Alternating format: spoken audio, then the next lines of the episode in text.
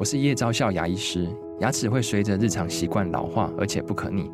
当珐琅质受损，牙齿结构会出现破裂，还有细微的小孔，导致我们牙齿变得又脆弱又敏感。这边我真心推荐贝欧尼修复牙膏，内含 BioHAP 成分，搭配正确的刷牙习惯，经科学实证，可在两周有效让牙齿再矿化，修复受损珐琅质的细微小孔。相关资讯及购买通路，请参考资讯栏连结。我是赵少康，欢迎来到赵少康时间的现场。今天很难得，我们请到苏国志先生来谈他的书哈，书不厚啊，但是很有趣啊，就是《我与写字》哈。呃，来，国志兄早，早早早。那为什么会想到写字？就是说，其实现在人很少写字了，是因为手机啊、电脑啊哈。是。有时候猛然，上次有人叫我叫我写几个字，猛然我说那个字，哎，到底怎么写哈？突然之间还愣住了哈，是是是，要想一想啊。我们也会有时候要查一下哈。是。那因为其实太少太少真的用写字，都是因为在比如手机上找字，对不对？我注音一打，相似的字就出来了，是。就挑一个挑一个就就就会变成这样的哈。那我想你可能之所以特别去写一本叫《我与写字》，它也是有感于这个现象。来讲讲为什么写这本书？呃，主要是我这几年呃，第一开始迎接。这个初老康开阶段的老年，嗯、呃，所以有一些以前的事情会而感到珍贵。嗯，那写字呢，是就你有多少时间能够自己写写字？就像有的人说，我既然老了，我要花一点时间呃陪陪孙子；有人我既然老了，要在家里多切切菜，因为原来都在上班，所以都不必跟砧板在一起。啊，像这样，这是第一。第二呢，是三年疫情，啊、呃，有对我们人的心理变化也很大。好像我就很乐意这个待得住家，或者有些事情觉得忙，先不弄。现在呢，就弄得多一点。像啊、呃，打打拳，以前就打两三分钟，现在可以打七八分钟。那写字啊、呃，以前是半年写几几天而已，那现在有的时候两三个月可以写个。呃，一两次，每一次写长一点的时间。晚上十一点写写写，再看表，已经三点。有的时候会这样子。晚上十一点写到早上三点。对对对，不不，就是因为你开始写不会半个钟头就停嘛。嗯。哎，就跟追剧一样，你不会追一集就停，那是很有修为了。嗯。就什么东西就弄一集，吃饭就是很有自制力啊，还有喝咖啡半杯就要站起来干嘛干嘛。呃，这个就像香烟抽一半就熄掉的，这是。这个很好，但有的时候做不到这个了。哎，嗯，对了，有很多人你退休以后反而开始学钢琴啊，学什么弹吉他，然后学很多新的新的这些技艺哈，其实也不错了哈。这个书里面有不少毛笔字哈，但是你说不一定毛笔，原子笔啊，什么钢笔都都用是吧？对，写稿的话是每天常态的话，写稿都是原子笔字。就我不会用电脑，嗯、所以呃要交稿啊，写文章给人家都是把这个原子笔的字拍了照寄给人家，嗯、所以那那个成为我没有忘掉手爱挥动的感觉，呃，并不代表不会忘掉有些字怎么写，还是会忘掉，呃、但是就是呃那毛笔字就是更好像更当一回事，可是我把它写的就是说很常态，因为我不是。啊，帮人家提呃牌匾的那种，哎，写写稿现在用用稿纸写的已经不多了。我我你说一下，你不是用稿纸，你就反正就在纸上写。白纸，对对。我以前喜欢用稿纸，因为字数很清楚嘛。尤其我喜欢立法院那个稿纸，是一页两百五一一页两百五十个字，是不是那种比较大的，就是比较小的哈，写也好写，两百五、五百、七百五、一千交稿啊。是是是。后来 我的助理到立法院稿纸上去买，立法院就说。你你们还在用稿纸写字啊？他说现在立委已经没有人用稿纸写字了啊！后来他们就说：“那我们都给你好了。”我说：“都卖我，我搞了一堆，我到现在剩一大堆啊！因为他们也不再印了，可能。我认为大概也就是就现在很少人用稿纸啊，所以写字很有趣哈。你的书这个字大概分成这个书字我我这大致翻一下，大家这个从网络上可以看到。很多字，这个书里面很多字，有各种不同的字。不过书里面的字还是毛笔字多了，是吧？是是啊，也有钢笔字的，也有也有原子笔字的，像这个是原是是是，可能是原子笔字哈。书里面都有几种，一种是写古诗词，去去写古诗词，对不对？一种写你的生活的感想啊，一种是写跟吃有关的，是啊等等哈。我其实最有兴趣还是你谈吃的了哈，有些东西，因为你有些吃的，我看我也在吃嘛。但比如你这边这边这这篇就很好，东门米粉，南门面啊，莱阳桃酥四喜粽，我每年的端午节都买四喜的粽啊，我认为它是所有粽子里面最好的啊，不管它的肉啊甜粽都最好的啊。然后来来饺子推车，什么叫推车饼啊？就是在南机场夜市。他的下午有一个推着车出来卖的烧饼，我把它称为呃推车。现在还有，还有还有。然后呢，夜深再奔猫下去，猫下去我去去过几次了哈。那就是 就你能够把这个吃也能够写成这样，蛮有趣的嘛。就有很多这个台北小吃竹枝词，就是把很多这个民间本来就吃的呃点心啊什么，把它写进去。是。我只好奇啊，你这个吃也写的不少，你为什么这么瘦？呃，这先这天天生的，倒不是说我吃的节制。那是有钱难买老来瘦。也不不不不，老来我还比我以前稍微胖一点点，点那是因为代谢不那么活跃了。嗯，呃，所以所以呃，不然的话，我应该呃吃多少都用掉多少，但老年用不掉了，它会留在里头。所以所以有一个思想就是晚上希望不要跟人家不要被宴客了。因为晚上吃消化不了，哦，哪怕是在家里写字写到两三点，它没消化掉，都还不消化。对，所以这个一六八有它的道理，就是说你吃的时间要短，不吃的时间要长。嗯，这个是大家后来才了解的妙处了，跟原来动物一样了。嗯，动物大部分时间都是在准备找猎物，但是猎到的那一刹那吃的很短，那冬天都没得吃，全部冬眠。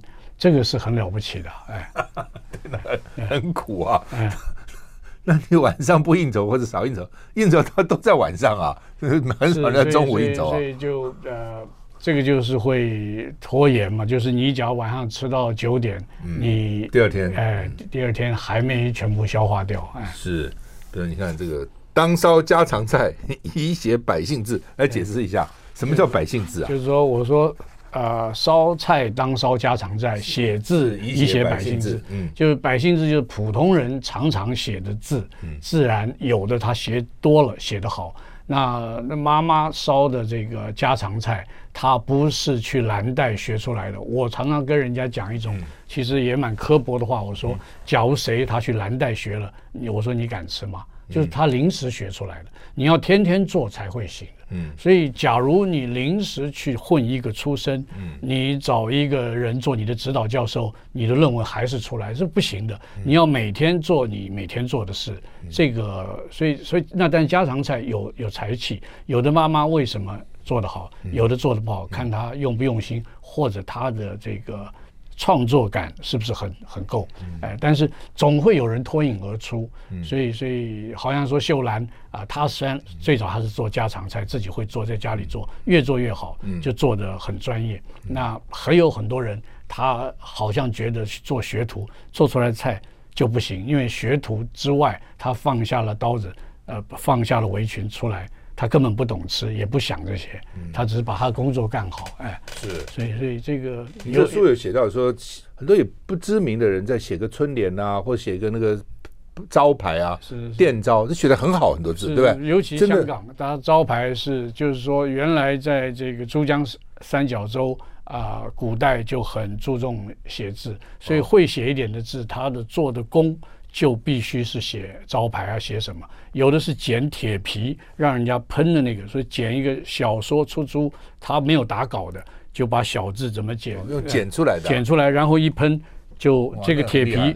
那这种工，香港原来都有，那所以那香港都是魏碑，所以写的字有一种香港的风风格，所以香港的招牌不太愿意拆掉，因为它的字体就很好。那在在在广州的年代就是这样子，哎，哦，那。你也讲说，一个家庭主妇 每天要做菜，每天一年三百六十天这样做也是不容易的。是是是，有很多这样。我们现在都大家不太到人家家吃饭，但有的时候会怀念，就是说中学同学就说那时候到你妈家吃多好，到谁家妈妈的另外那个什么也好，大家就会比来比去。嗯，这这个比便当，呃，比便当也有对，所以所以这个，但这种年代很可贵了。我我只是已经一去不返了，我看是是是，好。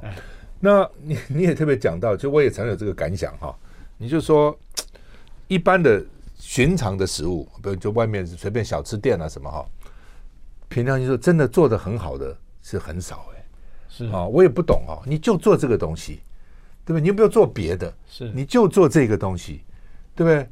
如果我是一个厨师，假如说我去做这个。我尝试一百种不同的这个这个方式以后，我总会找到一个，不管是这个食材，不管是作料，不管是火候，哎，这最好的，也就按照这个经验慢慢累积嘛。是，但是我经常有时候不不经常了，就是我 有时候也看到有些，那么这怎么会做出那么难吃的东西？就你怎么有资格去开个店？就是我们跑去花了钱，花了时间吃，能够搞出这么难吃的东西？我就常常想着，你怎么弄的？你这个厨师到底怎么做的？那当然，我们现在慢慢比较知道去的店都是比较好，但是的确有很多的店做出来的东西真的不怎么样。为什么这样？它当然跟它的时代很多的呈现有关了。那有一种是原来很享受生活的地区，他们说法国很多的小镇做很多啊、小东西都做得好，就好像我们说呃，应该你在啊、苏北任何地方每一家烤出来的烧饼都一样的好。有些东西就不需要你创作，本来就是最主要的肉泥包在面皮里就是馄饨，应该每个一样好吃。但是有的人他想，我应该要有一点偷吃步，我要加一点粉，还是我要这样调，还是那样调？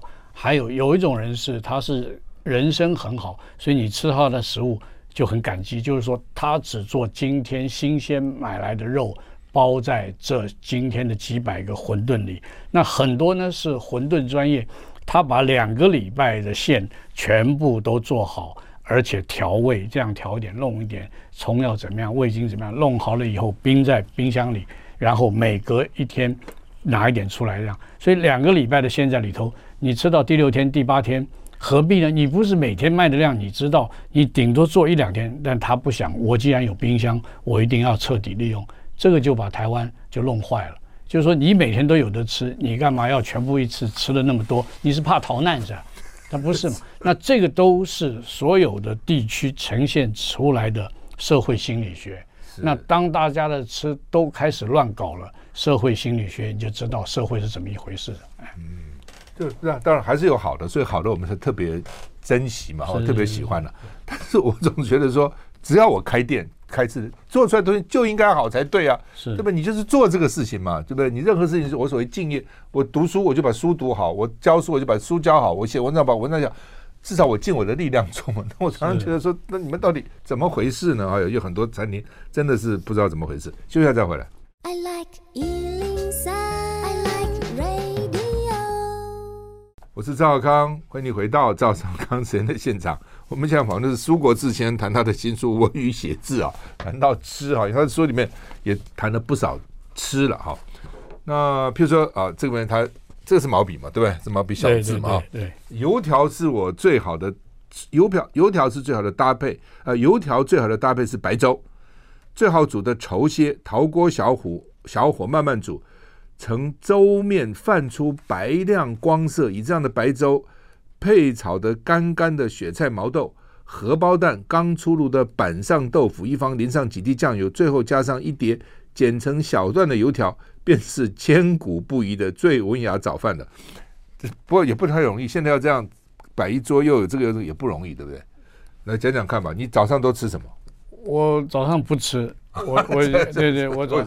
那个，但是油条不，但是就一六八是从晚上到了中午。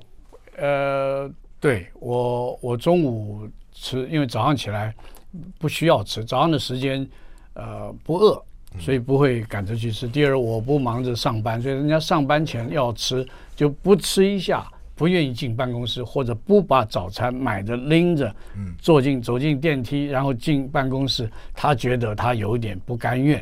也有人是这样，就跟当兵的时候，你要站那班安全士官，人家说哎，赶快来来接我的安全士官，他说你没看到我这泡面还没吃完，我没吃完，我不愿意去呃把这些枪带上啊什么，所以这个呃。但是这个粥和油条是很了不起的。一般油条就是烧饼油条豆浆吗？是，但是但是啊、呃，油条除了这个呃，好像比较干的地方，比较平原的地方，北方吃，南方也吃，所以福建油条也卖的很多。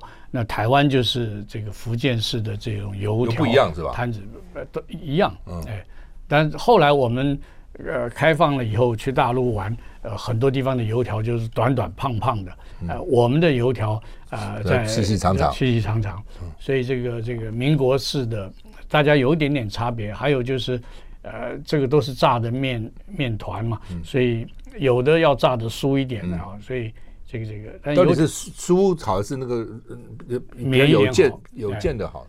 都好，但是呃，有的人假如说你加的有一种东西会酥化的更强，我我比较偏向于啊，这个他们现在在泉州啊，他们假如打着油条就不加添加物都是嗯，就是不含铝的，就是铝的那样东西是就或者我们以前讲说 ammonia，都是会使面团。产生另外的变化，跟油炸了以后会怎么样？炸久一点或者回锅，炸好了捞起来，过一下再炸，成为老油条。所以这个复兴南路瑞安街口、嗯、这个救火队旁边的那个永和豆浆，嗯、它是啊、呃、新鲜油条塞进饭团里的，嗯、所以跟人家把老油条碎断的一个一个田径不一样，它是整条把它折进去，嗯、新鲜的。嗯、所以呢，我们有几个人吃就觉得吃它这个。特别好，他要把它压得很紧。饭团是吧？饭团，嗯嗯嗯。所以我也常去那家买，嗯嗯。呃，我有前以前呢，这十来年我有这十年比较少去。以前我有一个观察，就是礼拜五晚上、礼拜六晚上的半夜那一个班的师傅做这个做的最好，因为人家夜店出来，那很多讲着英文的，就是 A B C，他也会从夜店出来，过完了周末，嗯，要到那边吃一下。这个半夜的烧饼油条才回家睡觉，所以他吃他爷爷奶奶时代的食物，嗯、可是他也很享受。哎，因为我住那边离那边很不远了，是。我身上有时候就是买了带回去啊，这样子啊。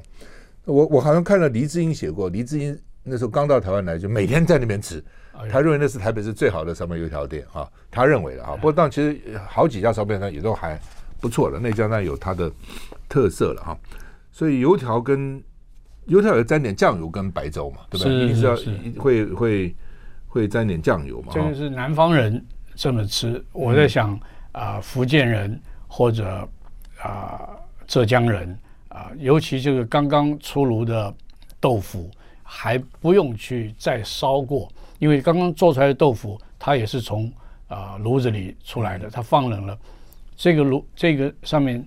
加一点酱油、麻油，就是我们小时候啊、呃、吃稀饭都是吃这个菜啊、呃。那油条也很方便，都是巷口就可以办到的了。嗯，你也常常写十元随单，你也常常把它写下来，对不对？是是是。啊，切葱之刀不可切损，捣椒之臼不可以捣粉。文菜有抹布气味者，由布之不洁也；文菜有砧板气者，由砧板不净也。那所以看起来袁枚蛮挑剔的。我们现在呢，我我我切葱，我也就切菜了，我还我哪有搞那么多刀？你后来也讲说，其实中国就一把刀嘛，不像西方搞那么一大堆刀，对不对？那袁枚怎么这么仔细？他知道有些人就他就这个就是他的审美，就是说有些女的她穿上什么样的衣服会很漂亮，但她不要，她要穿成绫罗绸缎，你一看就知道她多俗。有的呢不怎么化妆就很美。有的甚至有的甚至带笑的时候看到她更美，可是她弄着了庸脂俗粉，红红绿绿的在脸上，那怎么叫美？那所以吃饭他也是这样的来描述。我们常去外头吃饭，饭后送水果上来，一一吃怎么会有大蒜味？我们都开玩笑说，呃，这个西瓜可能是还砧板，对，这个西瓜可能是种在。啊，大蒜田的旁边，嗯，这个是开玩笑啊，那这个就不要，不然太刻薄。好，那么呃，我们休息了再谈这个苏国志先生这本书《我与写字》，到现在还没谈写字，但我们再谈谈字要到底要怎么写。休息下再回来。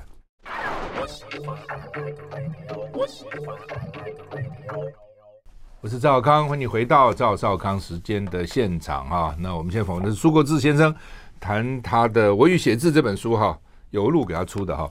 好吧，我们两个都要谈啊。字要怎么写好？字是我一辈子的痛了啊！我从小字就写不好，呃，画也画不好。我觉得字画好像有点关系。是不是字跟画之间，其实中国字就跟画，我觉得很像嘛哈。但是我也很好奇的，我爸爸字也写得很好啊，我妈妈字也写得很好，真的说遗传，那为什么没有遗传到呢？还是说他们从小他们的长辈要求他们比较严格，好好写？我们从小随便混，随便交了作业就跑了，就跑去玩了。到底字要怎么能写好？我不知道，但是那个很多的字呢，是你自己啊、呃、内部自然的呈现。嗯，就好像有的人，他同样在唱京剧，他做了可演出来的戏，他的动作、他的仪态、他的咳嗽的方法、他的韵腔，他就会和有些人不一样。那有天分，那啊、呃、有的再把这个天分再砥砺，就成为他的绝活。呃，字。也有一点这么味道，有的人就是他自然一下笔，小孩自然一写，他写的就比旁边的写的不那么出气。有可能我们用这个字，那我们现在做啦啦队的，也有人跳的比有的人好，但是因为你勤练，很多的武功都练得一样好，这是可以的。但字，我觉得不要每个人练得那么好，每一个米其林的切菜的方法，拿镊子把什么小花小草放上去，都一样的精巧。我觉得不必，然后那个画一下那个巧克力酱还是什么那样子弄，就是说呃可以大家再粗糙一点。所以我觉得去看米其林这个没有意思，我不如去看不同的水煎包摊，看他们的高下。哦，这这个审美比较过瘾嘛。对，哎，不是我在想说，还是要从小在不，你要写的很好是一回事，你说写的像董阳孜这样那是另外一回事。但是这样一般的。就是说，你这个写，当然还是要下一点功夫。像马英九，我知道他爸爸就很要求他从小好好给我写啊，等等，他就写的还蛮工整的。自己写成描红布，那么于是又是文人，就是这个新闻的那个文名人，你必须要写成帮人家题字。所以哪一个桥开通了，你要去提四个字“西罗大桥”，或者你要去帮人家写一个什么，所以你变得像描红一样那种，你也可以写得很，但是他不可能自在，因为他已经做政治人，他怎么自在得了呢？还有他也蛮自在，偶尔，但他们是说，苏老师他不会像你要求的那么自在，他做不到，这些东西很难。但是人一辈子就这一百年，就是看你怎么搞嘛，哎。怎么搞？好吧，刚刚提到米其林，你对米其林的评价到底怎么样？他在台湾现在也评了不少不少餐厅。当然，有的时候一个一个地方它开始进步，它需要有些厉害的地东西跟你一起混合。但是呃，台湾有台湾更超脱于米米其林的一些快乐的做菜的人，快乐的吃菜的人啊、那米其林也蛮好。可是这个。就是一样画葫芦。我常常在讲，就是像我刚刚讲那个蓝带啊、就是说什么某人的小孩去蓝带学。我说这样吧，不要请你小孩做了，哪天还是你你们二老做，我就随便吃一下，我们聊天嘛。那这不再多讲了，等于是人家就我花了一百多万，怎么吃一下吃一下，你来帮他指指教一下，不是？因为这些东西不容易好，因为这个就是说把你送到少林寺回来，那阿里说你确定你少林寺回来要跟我打吗？所以不要这些东西，最主要你要把你要下功夫，最后你又要显得是天成。嗯，哎，你这么讲这红烧肉，觉得蛮有趣的啊。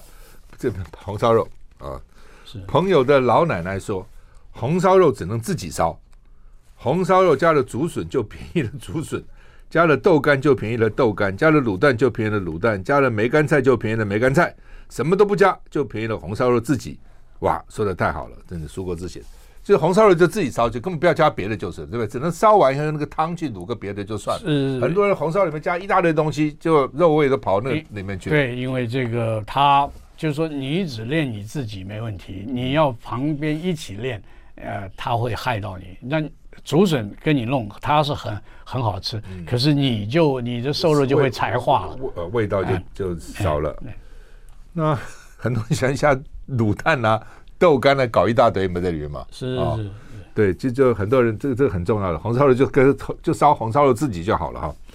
你还有一段写这个台北市哈，我还真的不知道哎哎，奇怪的，我那个时候我也蛮早就到台北市来念书了，但你说六零年代台六十年代台北市有上海路，真的有条上海路啊？对，就是就是林森南路啊。对对对。但你去想，你去想，它的东边有杭州南路，嗯，然后它的北边有南京东路，怎么可能有南京有杭州？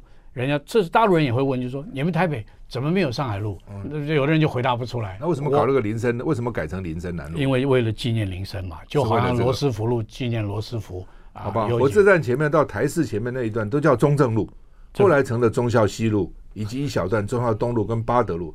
早先也有八德路，我还真的不知道八德路是南北向的，如今的四维路。我常常走四维路，以前四维路叫八德路。是是是。那主要是要贯穿忠孝仁爱新和平。台北小孩吗？我不是，但是我大学就来这边念。哦，那那已经太晚了。哦，这样。你假如是假如是胡因梦，他就知道八德路变四维路。哎，所以他家要住在四维路旁边一点。对。当年紧自和平开到仁爱圆环，哦，那因为当时忠孝路没有开到这么远哈，后来索性改成四维路，自己跑去取代中正路。对，四维路就在后面嘛，就和就和平东路一直走走走走，一路一路到了。到了哪里啊？我看四维路到忠孝东路那边，对不对？没有到，没有到忠孝，就到就就就到仁爱路，金兆颖后面一点就到仁爱路，仁爱路，仁爱路，仁爱路那个地方哈。所以这个张大春那个老台北有没有跟你谈过这个问题？我有上过他的节目，他他有一个我的老台北嘛，就谈了很多老台北的事情哈。好吧，就是说这个你写什么能够从十一点写到早上三点呢？这这很很偶尔，很偶尔。嗯，嗯，那我现在大概假如啊摊开纸，它磨了墨，大概两个小时，我差不多就觉得今天可以了。嗯，哎，好几个月，我已经好几个月没有。这个是这本书出的是因为啊，今年的七月我有一个展览，就就是书法展，所以我就为那个对，那已经过去了，所以这本也有一点点画册的图录的这个作用了。我我看你的字体，有的时候大字，有时候小字，有时候这样字有不不不一嘛，是吧？是当然了，什么都写一点，但都不是很大的字，没有大到啊、呃、可以写这观点哎这样子。就，就我我不我的工作上没有这样子，就好像说有些人没有帮满汉全席去做菜，哎，嗯、就是他顶多做八个人十个人菜算做最多了，哎。你这边说，假如某天你经过一个小镇。建议小馆只卖几样东西，像呛蟹、像拖黄鱼、像红烧墨鱼、像叶开花炒鳝糊、像白菜肉丝馅的春卷，再有一锅菜饭。他敢卖这几样东西，一定是武林高手，隐居在某个欢春小店，又像是悄悄留下一个记号，想告知人：若要天涯海角吃到真正宁波菜，你终于找到了。我我在看你这边，我就跟我太太说，她很爱吃，而他懂吃。是，她说那那一般小店怎么可能卖这些东西？这是很麻烦的，不好做啊。对，就是说这这个这个是我自己想的。哎，如果能够有个店，对，因为啊，你在家请客也炒这些，我看你有东西。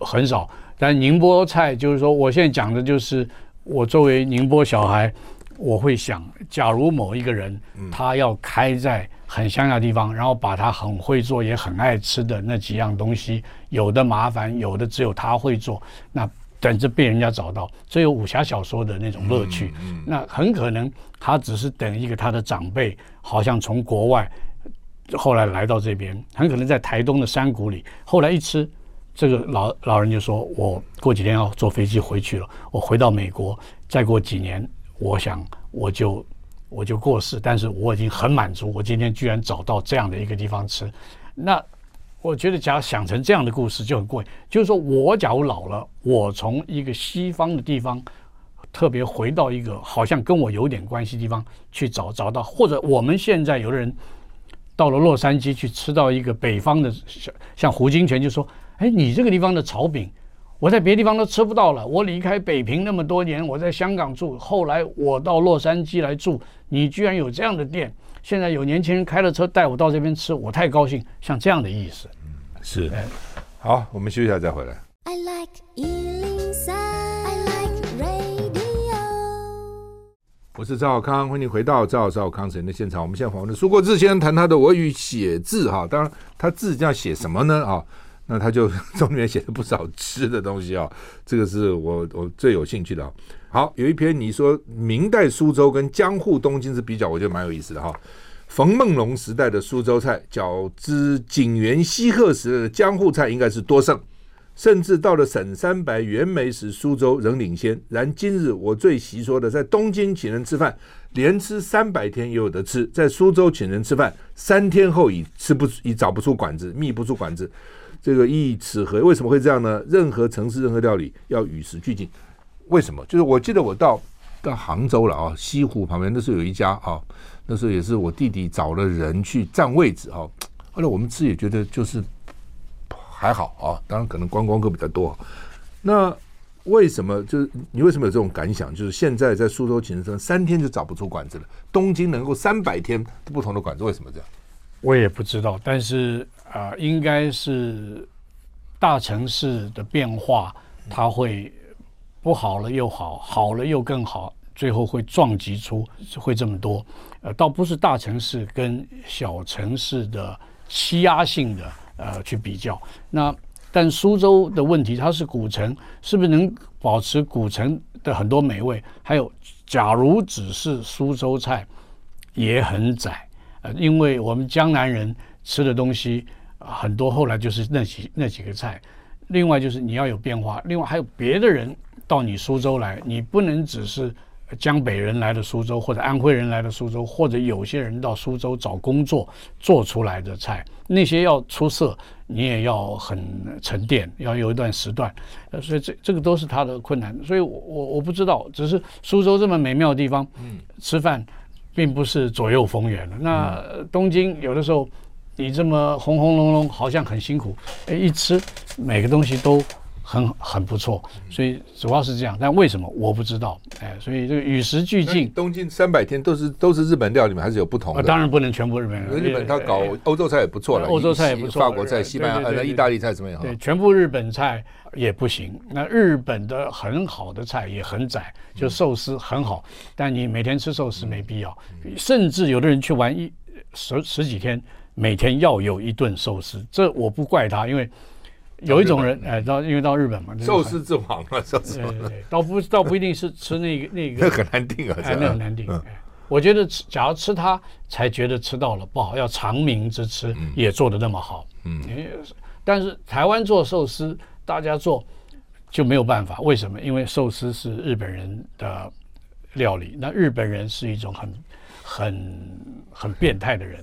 所以你没有那么极端的能够变到那种态，你做不到那么高端的要求。一定要那么一定要那么要要那么要求。第一，我们台湾人像台湾人烧饭就很随便，但饭是很重要。那所有台湾人的饭就直接米饭，就是米饭，就是烧饭，还没有拿去做寿司。台湾的饭不及格的太多，所以我去池上。找到一个朋友，我就说池上便当我该不该吃？他可以吃，绝对值得尝一尝。但是最好是苏老师，你把那个便当买的时候饭不要买，就吃我们家的饭，你看怎么样？他讲的客气，意思就是说饭他们都不好好煮，虽然他们都是用池上的米，可是池上的米在做便当业的人他取的米和池上在做乡绅的人选的米大家不一样。嗯，哎，所以一定是这样嘛。就是大家都做梅子，但是人家就说，呃，可能赵先生你会说，苏国志送我的梅，我比较愿意吃。你们送我的梅呢，我搭配吃一下。我说你不要这样讲哦，这样子害了。但是挑这个就有有差别。那这台湾人要很多这样的挑的人，和日本一样的，这才会好嘛。那不阳春面也是这样嘛，就是说阳春面有什么了不起？他不会好好下的嘛。包馄饨了，但是为什么有的人他慢慢的包？我常常看，就是说像他这样慢慢的包的人不多了，但是不能天天有，不能要求每个人这样包，而且他不冷冻的，他包完就啊、呃、去做别的事情，等下再来做下来再包个六六十个八十个，所以他一天的量就是那些，嗯，那他有的就是放去冷藏的，那没有问题，他等一下五个钟头后就拿那个来下。那假如实在人很多，他每一次一直包，那是更好。哎，这，所以这样不就就为什么会这样？就是说，整个台湾就很多就是马马虎虎算了，不是只有吃做饭，不是只有吃饭，不是只有厨师，在各行各业，真的大部分都是马马虎虎就算了这样。那个采茶叶、配茶叶，然后茶叶在种的时候，什么时候喷一点农药？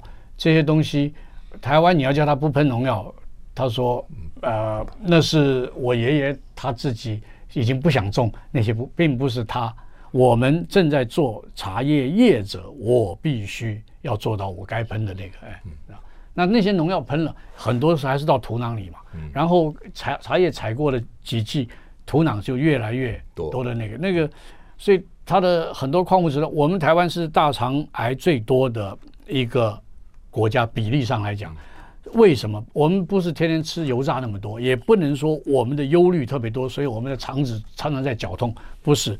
我们的肠的生态，我们肠的绒毛，不管在农药、在洗洁精，早就在几十年来把大家的肠弄得不够健康，所以恢复的很难。然后你又忧虑那么多，呃，上班量，然后有些地方党内又不提名你等等，所以这些都是会把你的肠子搞坏掉。哎，不，但是台湾人是很折腾自己的一个人，你不要以为这是世外桃源，有很多人在台湾是过世外桃源啊、呃、的日子。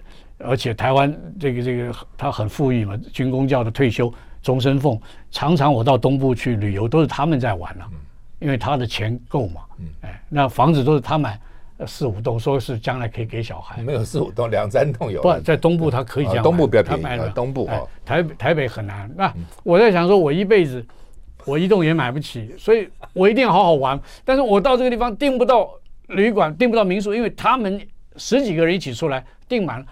我想说，怎么是这样呢？哎，现在民宿也很贵啊，这条也不容易，真的很多景点民宿根本订不到了，真的。台湾这方面就是有病嘛，就是说凭什么台湾的住宿这么贵，而且还蛮烂的？嗯，哎，好吧，这个炒饭啊，炒饭应该很普通了哈。你说炒饭的美学这篇叫做炒饭，炒饭东西要少，是是是哦。以蛋炒饭为例，最好只有蛋跟饭，临起锅。顶多投一小撮葱花而已，甚至蛋的量也宜考究。例如，两饭碗的两饭碗的饭只用一颗蛋，明明只是一盘蛋炒饭，却自以为聪明，加了三色豆。哎呦，好好一盘饭就毁了。哦，那你后面讲说人生也应该这样了哈，不要搞那么复杂。但蛋炒饭到底该怎么炒的好吃？我觉得就是每个人都炒过蛋炒饭，我已经。我年纪大，炒的少。我做小孩的时候自己去炒，我也会炒。那因为煤球都在那边，所以在外头呃巷子里玩玩了十岁多，我就可以做这样的事情。十岁就做了啊？但是不是说做做那个，只是自己忘让自己吃了。哎，那所以后来鼎泰丰老板讲说，他很强调炒饭，对他也很很自豪。他们的蛋炒饭，对。他们肉丝蛋炒饭、虾仁蛋炒饭、排骨蛋炒饭，他们的蛋炒饭也很好，但他们的蛋炒饭不是他炒的。嗯，他的意思就是说，假如他自己家呃偶尔急了要炒，他也会炒，而且他很喜欢把它好好炒的这个心思把它啊显现出来啊，就是享受生活嘛。那我觉得炒饭就是说，第一，它是个炒饭，哪怕没有什么东西也是炒饭，最好就是你想吃。立刻去炒它，啊、呃，有葱花，然后冷饭拿出来，蛋还是要冷饭是吧？呃，不一定，不一定，嗯，不，但是你刚刚煮完饭，你就吃那个饭，不必让它去炒。炒你因为没有东西了，哦、你刚刚煮完了饭，是因为你菜也烧了嘛，嗯、所以你要特别煮了去炒，有点没必要。热饭也可以，嗯、但热饭有水汽，所以有的人呃不希望水汽还留在那边。不然拿起来一坨一坨的，就是因为水汽。嗯、那另外就是再来米的啦，有的人是。冷饭是没有冰箱的年代，饭是冷的，但是是再来米，尤其军队它的配给就是再来，他们就把这个饭弄出来，在锅子里面就拿筷子先把它捣捣松，嗯，然后放一点油就去炒。有的没有蛋的，这个饭也好吃，嗯，那有的没有蛋，有萝卜干的，就萝卜干炒蛋，所以也也好吃。那有的油很少，火小一点，把饭冻得很轻，也好吃。那把蛋比较湿的时候，把饭包起来，金包银也好吃，都好吃。但是就是说，你是吃炒饭，还是为了炒饭配合的把那些三色豆也一起吃？因为炒饭不要去咬别的东西，你还要吃，这是青豆，哎，这个是红萝卜，哎，这个是玉米，所以这是最糟。但是有的人想说，我卖炒饭，我多给你点料，不要太了，就好像阳春面。就是猪油就好，不要肉燥，因为阳春面你有的人是我的猪油是肉燥猪油，所以这个肉末一起给你。当我们叫臊，其实是臊子，也就是肉臊面，就害不害臊那个臊月字边。呃，那后来大家就呃都写错，写讹了这个字嘛。呃，所以阳春面呢，蛋炒饭都是要为他的这个少来做文章啊。嗯，你要既然吃蛋炒饭，就是简单就好了，不要搞得太复杂，那火腿丝啊什么，一堆搞一堆乱七八糟的东西在里面。休息下再回来。